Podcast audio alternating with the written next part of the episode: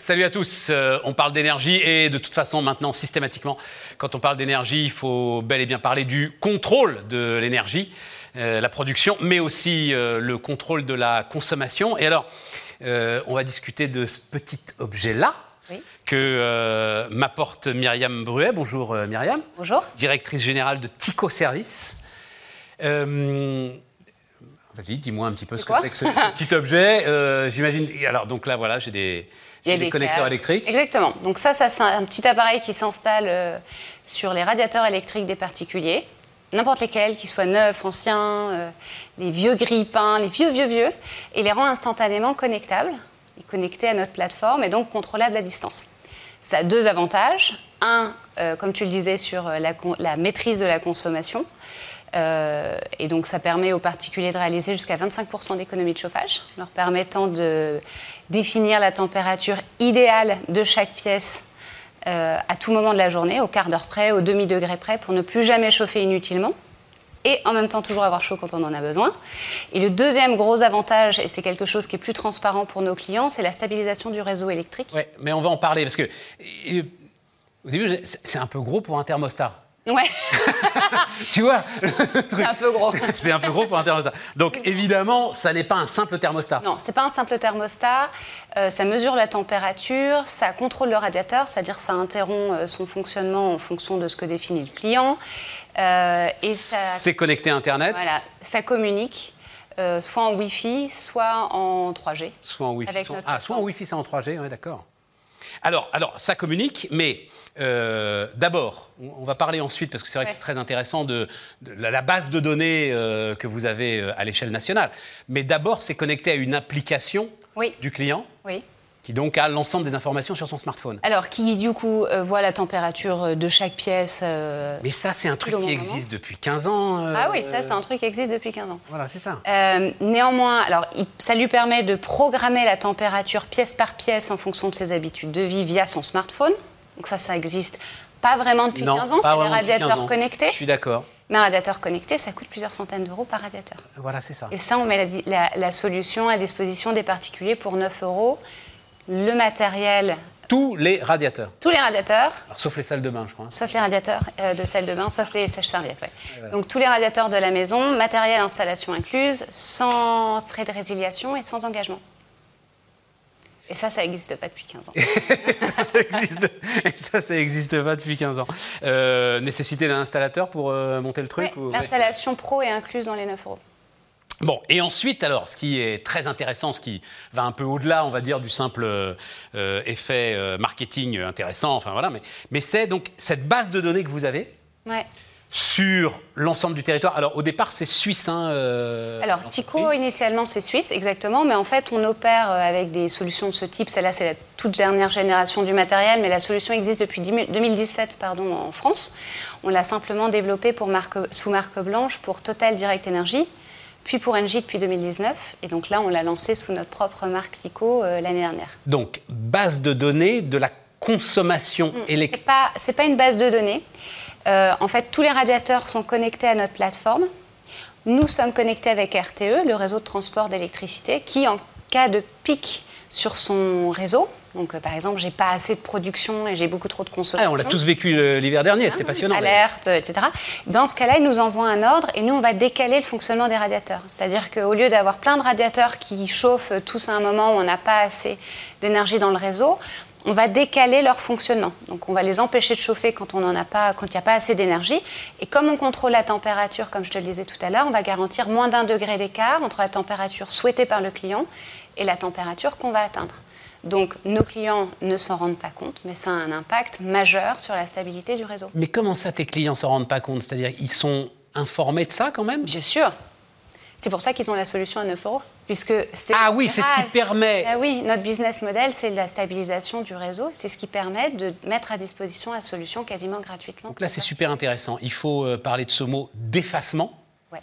C'est-à-dire que, euh, et donc on l'a vécu effectivement l'hiver dernier, a priori cet hiver va être plus calme, mais on l'a vécu l'hiver dernier, puis ça reviendra de toute façon. Hein. De toute façon, si on veut avoir des plus d'énergie renouvelable dans l'approvisionnement en énergie, on est obligé d'avoir des systèmes comme ça. On ne contrôle pas le soleil et le vent. Ça veut dire que RTE rémunère les acteurs qui sont en capacité de lui donner, alors justement, des, des- des capacités d'effacement. Mhm.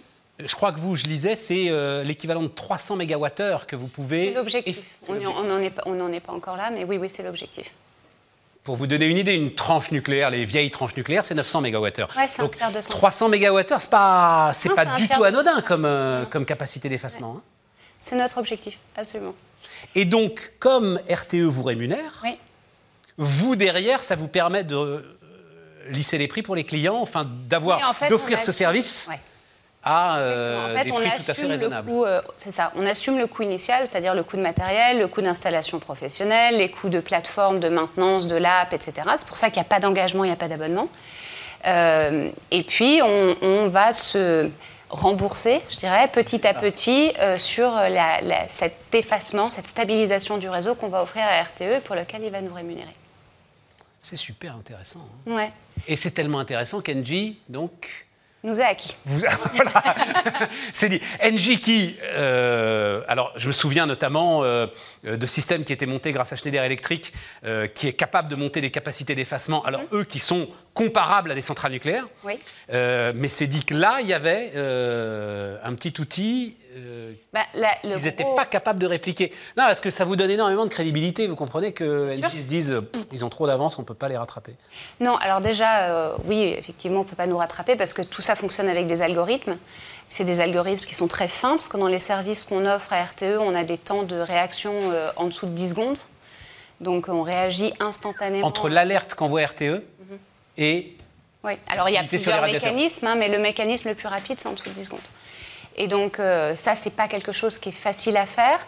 Pour avoir des algorithmes qui sachent euh, réagir très rapidement aux informations et en même temps euh, pas interrompre, enfin pas, pas, euh, pas impacter le confort des utilisateurs, il faut les avoir, il faut avoir connecté euh, des dizaines de milliers d'appareils et les algorithmes, plus ils travaillent, plus ils sont, plus ils sont intelligents et plus ils sont performants. Et ça, c'est notre vrai avantage. vraie valeur ajoutée. Absolument. Ouais, voilà. Et en plus de ça, c'est fait avec des particuliers. Donc c'est la grosse différence avec euh, ce dont tu parlais sur euh, la partie industrielle, c'est que le potentiel est énorme parce que tout le monde a des radiateurs. Enfin, tout le monde. Bon nombre de, de- de- de- de Français ont des radiateurs. Il y a presque 10 millions de foyers qui sont équipés en radiateurs électriques en France. Donc le potentiel est monumental, puisqu'on offre Et le des développement massif des pompes à chaleur, de toute façon, fera qu'il y en aura de plus en plus. Enfin, c'est euh, Absolument. Alors ça, on est vraiment sur les convecteurs, mais notre expertise initiale en Suisse, c'est les pompes à chaleur. Il n'y en a pas encore suffisamment en France, mais on est en train de retravailler notre proposition euh, euh, pour les pompes à chaleur pour la France. Avec le même système. le- le- Avec le même système. Il n'est pas exactement pareil, parce que les pompes à chaleur, ce pas des petits radiateurs qui sont dans, tous les, dans toutes les pièces. Ouais, bien sûr. C'est des services qui sont plus, enfin des solutions qui sont plus centralisées, mais oui, absolument. Qu'est-ce que, enfin, les développements euh, derrière? Donc, euh, ok, il y a ce petit objet, Mhm. euh, mais quand tu parles de euh, bases de données euh, très importantes, euh, d'algorithmes, il y a sans doute moyen de faire d'autres choses avec tout ça? Alors, nous, notre objectif aujourd'hui, c'est vraiment les économies d'énergie d'un côté et la stabilisation du réseau de l'autre. On le fait avec un certain nombre de- de- d'appareils. Donc, on le fait sur les radiateurs électriques en France. On le fait avec les pompes à chaleur en Suisse, en Autriche, etc. On le fait aussi avec des, euh, des chauffe-eau. Euh, on a développé une solution qui permet d'optimiser l'autoconsommation des clients qui ont des panneaux photovoltaïques sur le toit. Alors c'est plus le cas dans les pays germanophones parce que les conditions euh, de marché sont un petit peu différentes. Mais on a cette solution-là aussi qui, permet, qui nous permet aussi de contrôler les batteries résidentielles. C'est-à-dire quelqu'un qui a des panneaux photovoltaïques sur le toit, une batterie à la maison, une pompe à chaleur, on va optimiser euh, toute son installation encore une fois parce que en amenant les gens à consommer leur propre énergie, ils évitent de prendre de l'énergie du réseau. Bien sûr. Euh, et puis on est en train de travailler à une solution sur les véhicules électriques. C'est-à-dire? Bah, C'est-à-dire pour éviter que les véhicules électriques, au moment où ils chargent, emmagasinent énormément de- de- d'énergie du réseau, mais aussi de pouvoir les utiliser pour relâcher de l'énergie dans le réseau quand on n'en a pas suffisamment. Bon, je vais- ça va être un, peu, un tout petit peu pédant et tout, mais je parlais de ça avec Carlos Ghosn il y a 10 ans. C'est effroyablement complexe en fait. hein, très complexe. cette idée qu'effectivement, on recharge la voiture électrique en heure creuse et à 19h quand on rentre, elle sert à chauffer le four. Ouais. Et euh, espérer être un des acteurs qui va permettre de faire ça. Il y a des contraintes réglementaires, hein, tous Ouais. les pays ont chacun à l'heure, donc c'est ce qui fait que ça ralentit un peu le développement. Ce qui ralentit aussi, c'est que la façon dont on voyait le marché des véhicules électriques il y a 4 ou 5 ans, c'était euh, tout le monde a un véhicule électrique avec une borne de chargement. En fait, on s'aperçoit que les gens ils branchent ça sur la prise du garage. Donc, il a fallu qu'on réévalue un petit peu aussi ben, tout l'environnement euh, des appareils euh, qui nous permettent de contrôler, qu'on passe plutôt sur des technologies en cloud to cloud que sur des appareils physiques. Euh, ce qui pose des questions de cyber security. Donc euh, voilà.